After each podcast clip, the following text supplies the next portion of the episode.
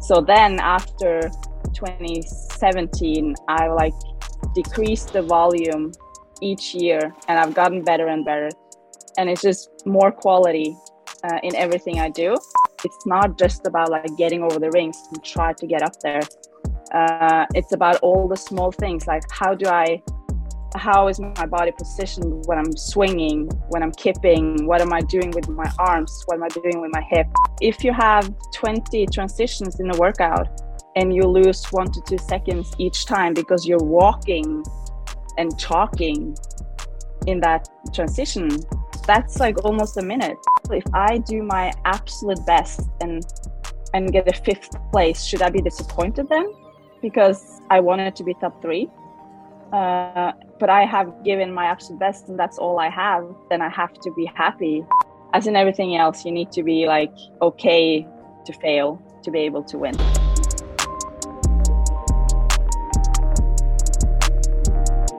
All right, Kristin, we are now on the podcast. How are you doing? I'm good. It's uh, it's been it's been a little battle getting you on, but it's always it's always good. It means that you're busy and things are going uh, well. Maybe for the three listeners that don't know who you are yet, can you give us a brief background on who you are and what you do? Yeah, um, retired CrossFit athlete uh, from uh, Norway.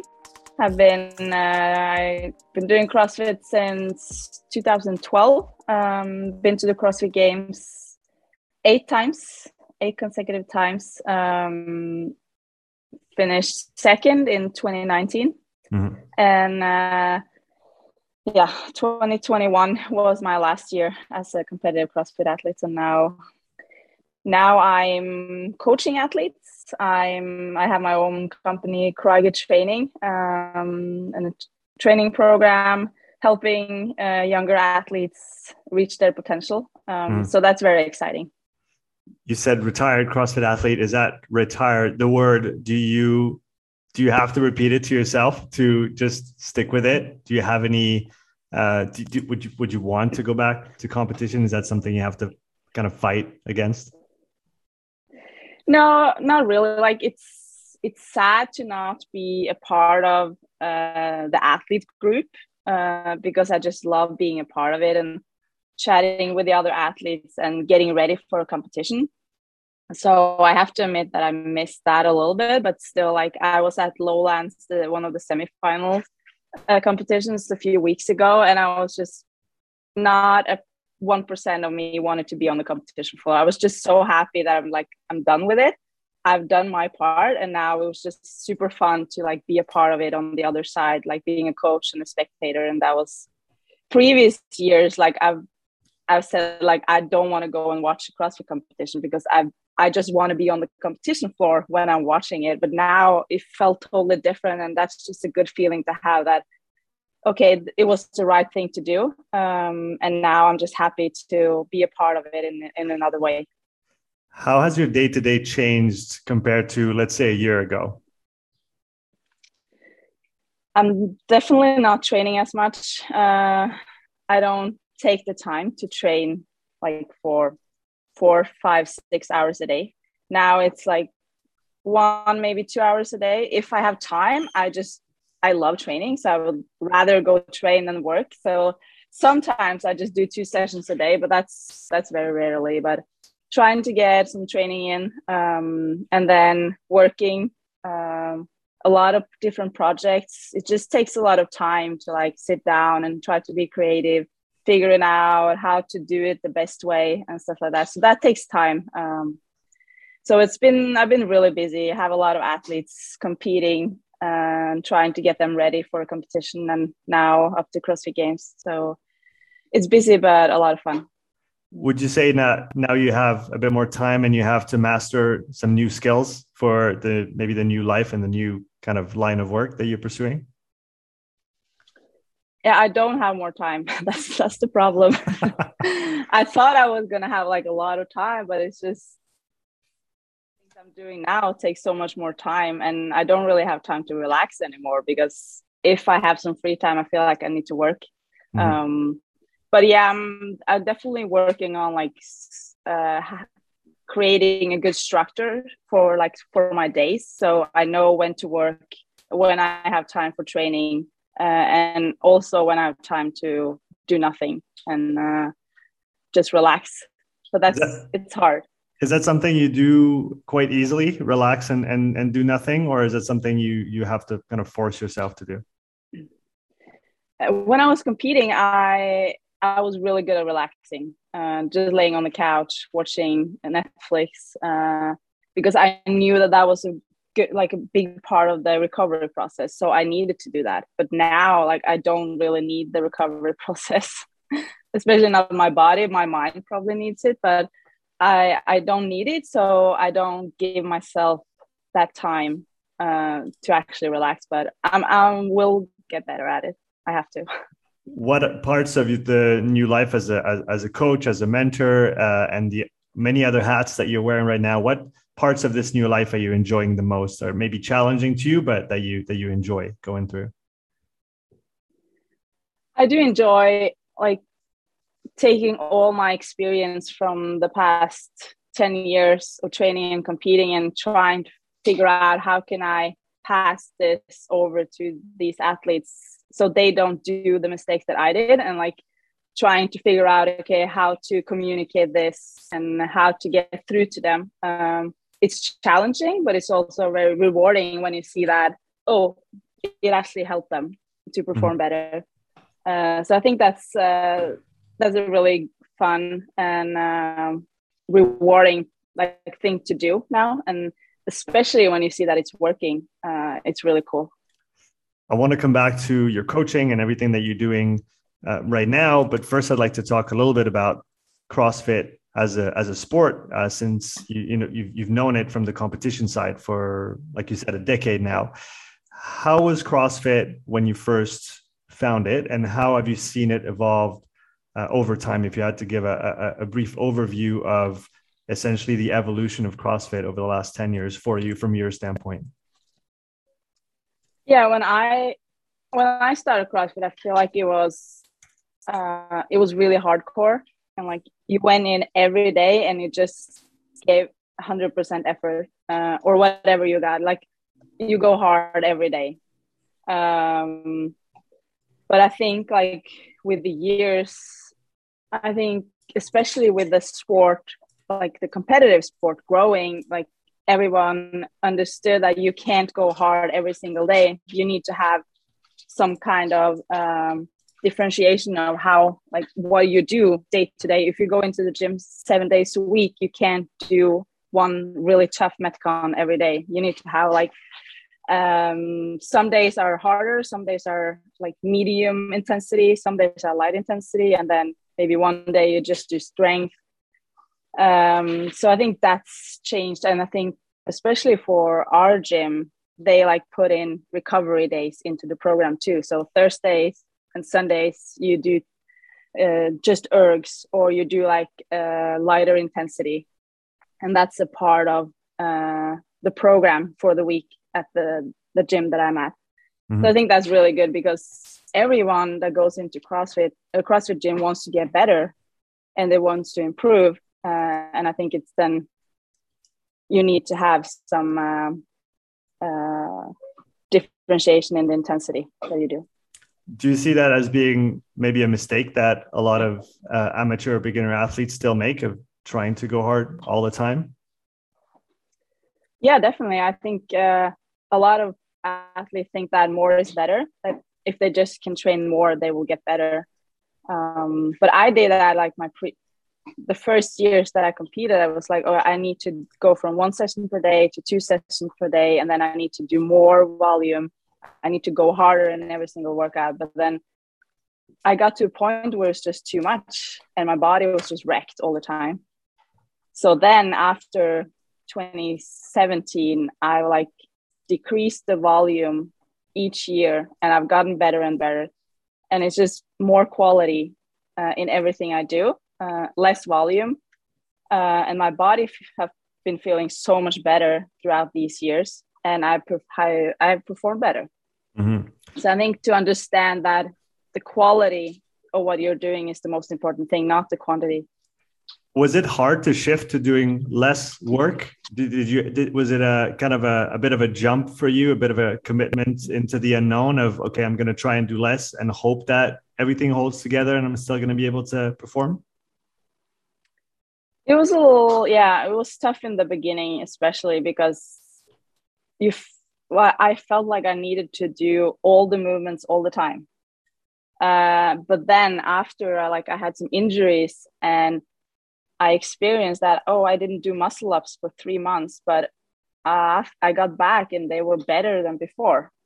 That's when I realized that, okay, I don't need to do all the movements all the time because they're there. You just need to, like, if I spend some time visualizing them, um, they will be there when I get back. So that's when I realized that, okay, I don't need to do toes to bar each week because I'm pretty good at toes to bar. Maybe I'll do them every other week or maybe just once a month and stuff like that. But I need to work on the things that I'm not that good at more. And then the things that I'm pretty good at, I'll I'll work on them enough uh, for them to be really good, uh, but that not more than I have to. So that helped a lot, but uh, it was definitely hard, especially in the beginning, to decrease the volume. But once I felt that my body was feeling so much better, I was like, it's definitely worth it because I'll rather train a little less and feel that my body is really good and ready to train every day than waking up every day with like aches and pains everywhere and kind of dreading to go uh, into the gym. You talked about the importance of quality uh, of movement and everything that you do in training. Can you talk about the, the technical aspect of CrossFit as a sport and all the movement that involves, especially at the at the elite level? What are the require can you give maybe some insights on a few key movements that like details that you think about that maybe others don't think are, are that important but that you've kind of refined over the years uh, because you know how important technique is to perform at the highest level and, and stay efficient yeah and, and when you mentioned that i think that's one of the other things that has really evolved in crossfit like the technique. Uh, like in the in the early years you you can see someone like terrible techniques will be like people lifting heavy weights but their back is really rounded and like this you like cringe when you see them do stuff because you think their body's gonna fall apart. But i feel like that's overall been so much better. Uh, i think coaches having got getting like so much more um, experience that they can see okay we want to do it like this and uh, and overall everyone is moving better so I think that's a really good part. Um, that's really good that that's happened the, the mm. in the later years because now like the elite athletes they move really well most of them so they can be good uh, good role models too to everyone out there that's doing crossfit um, but yeah for me like i physically i haven't been the strongest or the fastest or anything in the CrossFit world, but I worked so much on technique and like small details that I know can give like the extra percentage when it comes to performance. Um, so, for example, like my muscle up, I really struggled with muscle ups in the beginning. Um, it took me probably like six months to get my first muscle up, but then it took me probably five years before I actually felt like I managed to do the muscle up mm-hmm, mm-hmm. Um, because I I never really took the time to to learn the basics and like learn how am I supposed to do the muscle up? What are the the movements that are happening within the muscle up? It's not just about like getting over the rings and try to get up there. Uh, it's about all the small things like how do I how is my body positioned when I'm swinging, when I'm kipping? What am I doing with my arms? What am I doing with my hip? How, which a- angle is my hip going to be and my knees and my legs? Like breaking it down. So, like in the end, I'm like, okay, I know exactly how my muscle up is going to look like and also going to feel like. Um, then I had to start all over again because I had to start working on all those small details uh, and one at a time because you can't think about more than one thing at a time when things go that fast. So it took probably a year or two after that I figured out after I figured out how my muscle wanted to look like before I actually felt like, oh, that's now I feel it. Now I can do the muscle up that I want to do. How do you contend with the fact that during that process of evolution of, of learning, uh, of refining your skill, in that case of the muscle up, how do you um, maybe wrestle with the idea that, well, maybe that's a couple steps back I need to take in order to then be better in the future. But in the meantime, that also means that you're kind of, like you said, going back to the basics, maybe not training as hard as others might. Um, was that ever on your mind? Yeah, it was really tough because I all I wanted to do was increase my max unbroken muscle ups. So like I I just worked on like okay I had 10 okay I need to get 11 and I didn't really matter it didn't really matter how they looked like as long as I could get the 11th or the 12th but I got to a point where I'm like okay I I can do the 13 unbroken but I still can't do 5 by 5 so and that's more relevant in the workout so I, I was like okay I need to do something about this because I don't want to go into workout being afraid of the muscle ups anymore mm-hmm. because I was terrified. Like my first five years of competing, I was just terrified whenever I saw the rings. I felt like they were controlling me instead of me controlling the rings. So I was just mm-hmm. tired of that being being the victim of the rings. So I was like, okay, I need to take control of this. I want to be in charge, but I I need to start from the beginning. And that was tough going back to like just doing swings. And then I was able to do singles and then after several weeks okay we can go into doubles and it was just it was really hard but it was so worth it in the end were there other movements that you had to really go back to basics with and almost relearn from scratch in order to perfect your technique and become that much more efficient that it could then make such a big difference in competition yeah uh, especially my snatch was pretty much the same way uh, because I never really learned learned it's like perfect technique for the snatch. I was just lifting and then Trying to lift heavier and then it just went on like that. Um, but eventually my snatch was just holding me back too much. So I needed to to break it down and take a step back and start with the stick again. and uh, because of my injuries and times where I haven't been able to lift heavy, that's where I've done a lot of work with the PVC pipe. And I think that's really helped me um, to learn the technique right. So I'm I'm grateful that I had my injuries because that's giving me the opportunity to take a step back and relearn some of the movements. What movements in that we know of uh, so far in the in the CrossFit competition world? What movements, in your opinion, are still under exploited from a uh, from a standpoint of technical mastery by most athletes. Where should where can athletes still make some significant marginal gains on technique in uh, the movements that are going to be present in different CrossFit competitions today? Well i think in most movements to be honest uh, it's very individual though. Like some are really good at some movements like really good technically. Mm. um, others have a lot to gain to work on the technique. Um, so i think like in everything like for everything that involves squats like how deep do you have to go? Like can you can you put your legs out wider so you you don't have to go like that deep?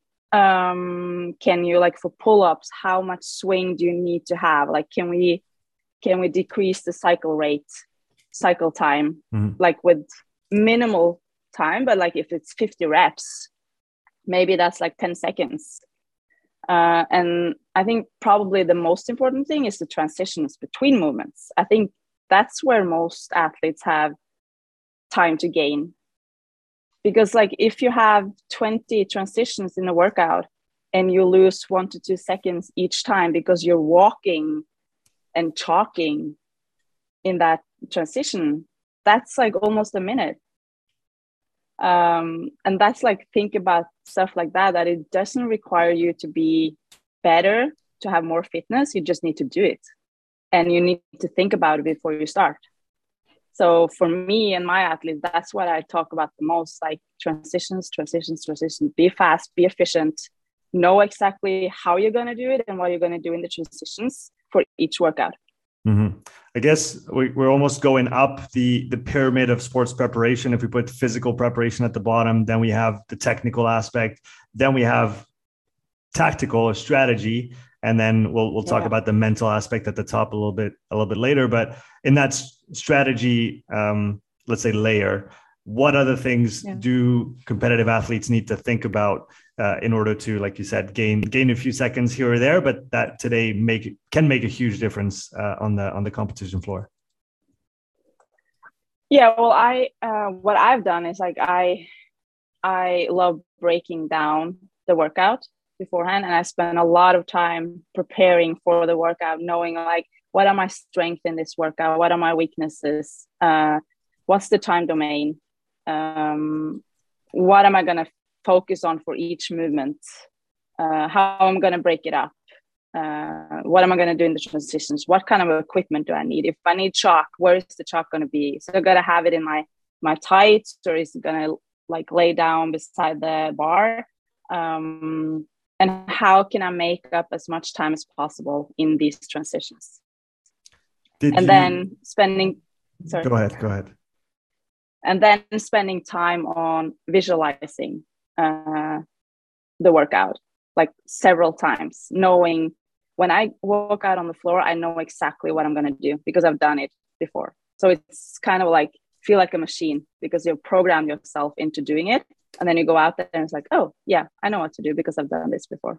Yeah, I think that's a very powerful insight that you just shared there, saying that if you're able to see it in your mind's eye many times mm-hmm. and you've played it over and over, once you go and do it, you don't have to think much because you're already in no. uh, automatic mode and there's no surprises, right? Because you've probably yeah. visualized all parts of the workout. Do you go as far as thinking about the crowd, thinking about the noise, the lights, all of those things as well? Do you integrate all this into your visualization process? Yeah, uh, definitely. For like bigger competitions, I always visualize myself out there and like hearing the the noises and seeing what I'm seeing, like how is the light, um, how does the, what's the smell like, uh, and everything that I can possibly think of. Like I try to visualize that uh, and visualize myself out on the floor before I go into a competition. Is that something you've done for many years now, or is that something that you've added more recently? I've done this since uh, 2013 since uh, my first regional or semifinal. And how how has your process of visualization evolved since then? Um, well, in the beginning, it was really hard for me to visualize. Um, I struggle, especially like for my snatch. I really struggle to see myself make the lift. Um, so I've had a lot of um, challenging moments when visualizing the snatch but eventually i figured that okay i had to like move a little bit around myself when i was visualizing. So i figured eventually that i always looked at myself from one side but then when i switched to the other side i made the lift. So it was something about like where i usually video myself and i always look at my video after and that was from that side that I was um, not visualizing myself from. So when I switched sides, it was like, oh, now I see. Now it's easier. So it's just small things like that that I've experienced through the years that giving me like the um well it helped me knowing that okay there's just some small things that I need to change to make to make the lift and that's been the same with muscle ups too like trying to get into it. Sometimes i like i need to step a little further away from myself. Like i always start from the top of the uh, the arena so i don't really see my face. That's when i start visualizing. I see someone down there doing the things i want to see like a muscle up. And then i go closer. And then i can maybe see the judge next to next to the person. I still don't see the face. Uh, and then go if I make it there, like I make it look perfectly um, when I when I visualize it, I go closer and I can maybe eventually see my face on it and see myself performing the perfect muscle up. And then if that's good, I go into it and I stand under the rings and I am doing the muscle up. And that's when it gets hard because that you have like all the feelings and thoughts coming in too.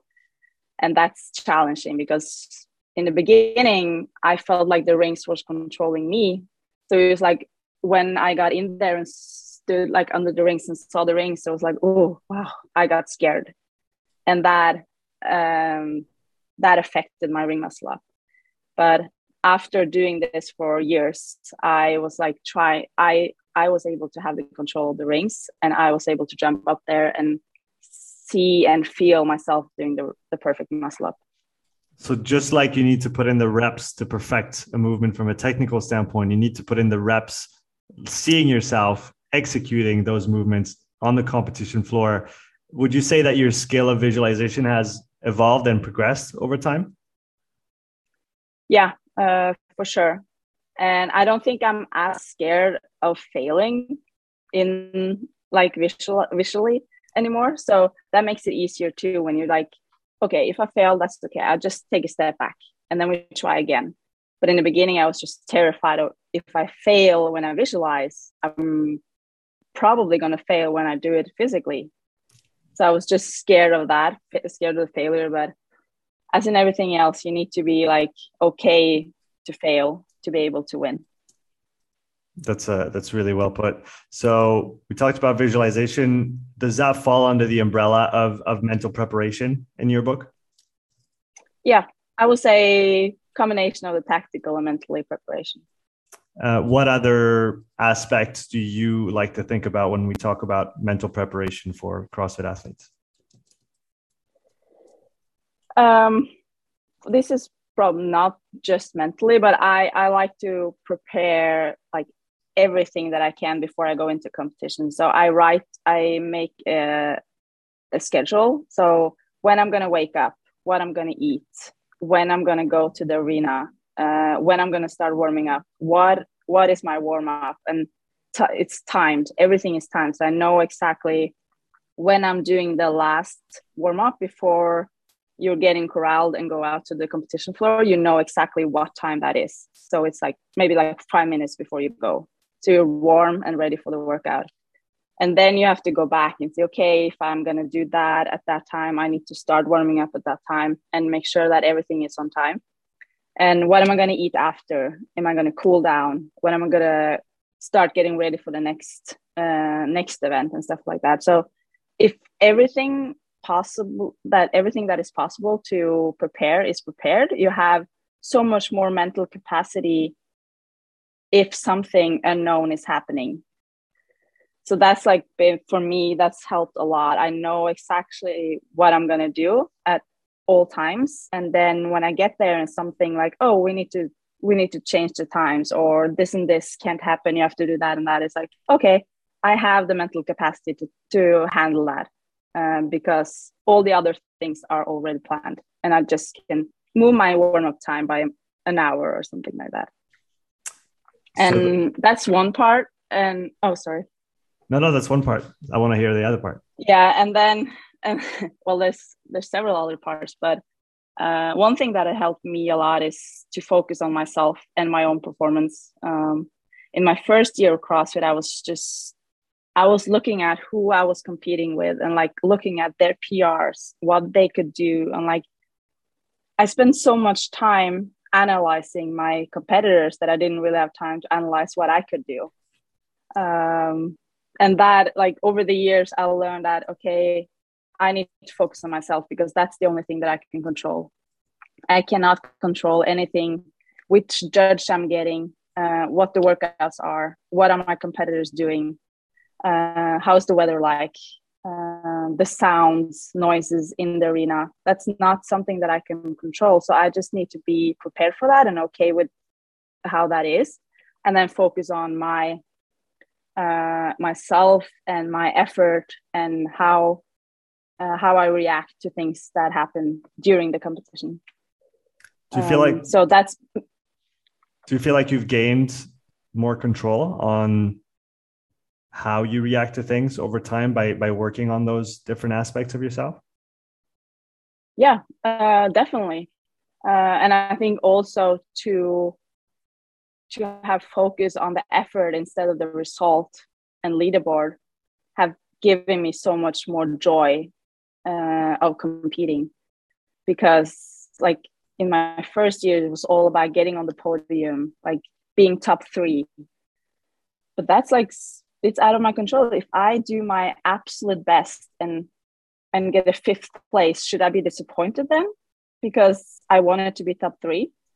Uh, but i have given my absolute best and that's all i have then i have to be happy uh, and then i get the placement that i deserve.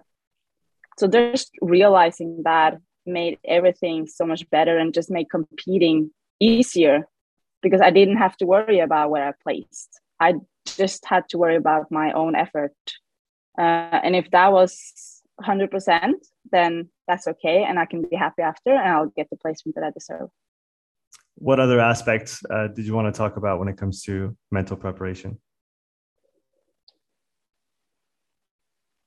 I think those two are probably the two most important things for me. Uh, having the right focus um, and do the preparations, but also having like trigger words or something that can give you the extra power uh, when you really need it. I I have one example for from regionals 2015. Um, this was my second year. Uh, this was my my first regional after I qualified for the CrossFit Games for the first time. So I qualified in 2014, and going into 2015, I was so scared that I, that was just like one lucky shot that I was able to make it once, but I was not really good enough to do it one more time. So going into regionals, I was super nervous. I didn't have a lot of confidence. Um, so me and my mental coach, we we figured that we needed to do something. Um, and then we pulled out the tiger. Um, so I brought a tiger. It was not a physical tiger, it was a mental tiger. I brought it into the corrals and I had it in like a leash. And then I pet it. I was like talking to it, probably crazy. Um, but then I brought it into the competition floor. I was still holding it. It was very eager to like go out there and run but I was holding it back. And then three, two, one, go. I unleashed it, and it was like me and the tiger um, got into one. And then this was a work. It was Randy, so it was seventy five snatches for time. So it's a short workout. But when I finished, I I've done this. I've done this workout like four times before this. Um, it was like a two minute, 30 second workout. I PR my time with 20 seconds and on the finish line i was like wow what just happened i had no idea it was just like it was it was amazing I, I had no idea where i got that extra power from but for me that was from the tiger on that time mm. and that's something that i brought with me. I don't use it a lot but i use it when i really need it. Um, and i think finding something that can give you the extra power extra energy when you're in like a dark place and you really need to perform uh, that can help a lot. So now all those skills uh, abilities that you've built over the years you're now endeavoring to pass that on to, to others and try to help them realize uh, their utmost potential in competition when did you start uh, coaching athletes on on that aspect of their performance and why did you want to do this in the first place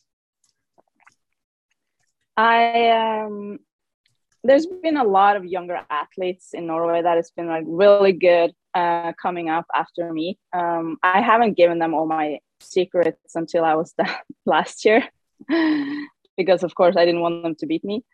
Um, but I've like given them some tips and tricks throughout the like the last years because I wanted them to be able to perform their absolute best too, and I saw their potential. Um, so the last year, last year me competing too, I was like, look, watching people, and I was like, oh, I really want to help you, and then, but now, no, I can't do that now because I have to focus on my own performance. But I, I found myself like in like, oh, I do want to help you, but I also want to help myself right now. So after I retired, I felt like, okay, now I have time, and I really want to help these athletes, and um, I want to give them tips and tricks that I've learned that maybe can help them to reach their potential because I know how much the mental part can mean and uh, how that can affect your performance. So I just wanted to give them the opportunity to use the tools that I've been using uh, throughout the years and see if that can help them too. What's your process for introducing those different tools to a, an athlete that you start working with? Uh, do you have a kind of a sequence that you like to respect in terms of what you're going to work on first and then build up to something else, or does it vary a lot from athlete to athlete? Yeah, it does. It does vary a lot from athlete to athlete, and I always ask the athletes what they think they should work on the most because it's up to them. I'm not going to tell them anything and I'm not going to tell them what they should do. It needs to come from them. Uh, and they need to understand too that I think that this can help me. If they don't think that this the mental training can help their performance, I'm not going to do anything because it needs to come from them. Um, but they are all very eager to learn and they all want to know what I did and how I did it. But I'm trying to find like get them to figure out how they can do it and how they think they should do it. So I'm asking a lot of questions. I'm not telling them a lot what to do.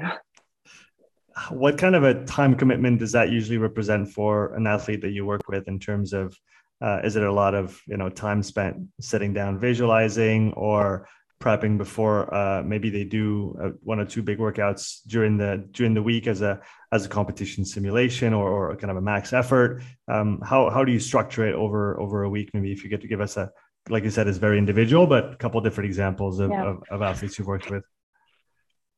Yeah it, it of course differs from athlete to athlete how much they want to work on it. Uh, but we i try to get it into their training so it's like a routine for them. Um, and yeah the best thing is to like we maybe have one or two competition simulation workouts during the week so we start with them and then i i then i make them do this. So i make them like uh, analyze the workout like i told you previously like strength weaknesses time domain uh, how i'm gonna do this perform this workout transitions and everything like that. So they have analyzed the workout. They have a plan a plan b maybe a plan c and then they have to send it to me. So i've seen it.